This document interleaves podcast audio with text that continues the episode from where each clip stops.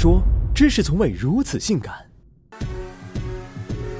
我是一名设计师，经常和甲方打交道，啊不，经常被甲方虐。亲啊，有个项目想跟你合作啊，钞票来的太快，就像龙卷风。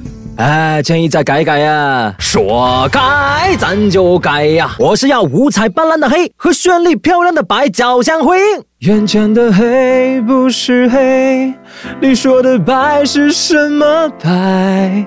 啊，抱歉啊，项目临时取消啦。别对我说谎，人生已经如此的艰难，为了生活别拦我去转。关于他们，江湖上流传着这样的传说：他们是指点江山的大佬，谈笑间文案改到吐血；他们是咆哮帝，一言不合就开怼；事后他们把一沓钞票摔对方脸上，拂衣而去。他们是甲方，一种让乙方生无可恋的职业。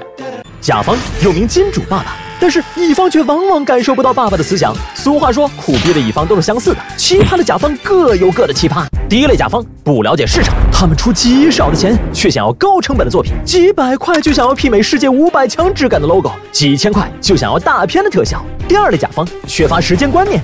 明明是三五天才能完得成的工作量，他们上午提需求，下午就要货。第三类甲方自身不专业，会一点三脚猫功夫就想指导专业人士做事，弄啥嘞？我要的是透明背景的图片，不要这些小方格子。早跟你说过，用 Photoshop 不要用 PS。他们凭一沓钞票和土味审美，让乙方左右为难，要不要向前屈服？好纠结。第四类甲方爱提各种奇葩要求。这款产品不错，能不能找人设计一个啊？让乙方如同吃了苍蝇，从此职业操守碎了一地。第五类甲方患有让乙方反复修改的强迫症，乙方的初稿是灵感集中迸发的一般，往往创意十足。然而初稿就过是不可能的，这辈子都不可能的，那显得甲方毫无存在价值。第六类甲方患有拖延症，作品发过去不是拖着不回复，就是干脆石沉大海。最悲催的是项目都黄了，甲方却突然回复了。第七类甲方没有职业操守，他们假托笔稿之名套取剽窃你的创意。第八类甲方肆意践踏乙方的尊严，他们毫不留情的责备乙方，从不考虑客观与否。那么如何与甲方斗智斗勇呢？方法多多，乙方可以等临近 deadline 时再交稿，甲方见剩余时间不多，无意义的修改也就省了。如果甲方坚持修改，乙方则可提出改版另算费用。为了防止甲方突然说计划有变、项目取消之类的话，乙方可以要求甲方先付定金，这样也不至于白忙一场。乙方留这么多心眼儿，说穿了还是怕甲方事儿逼。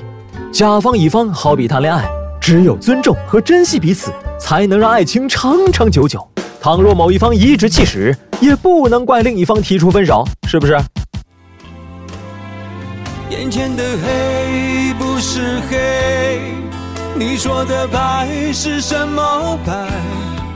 这个要求有点难，是我记忆中那团乌云背后的阴天。我望向你的脸，脑门上刻着爸爸字符。是不是藏着腰包里有几个臭钱，肆意想装？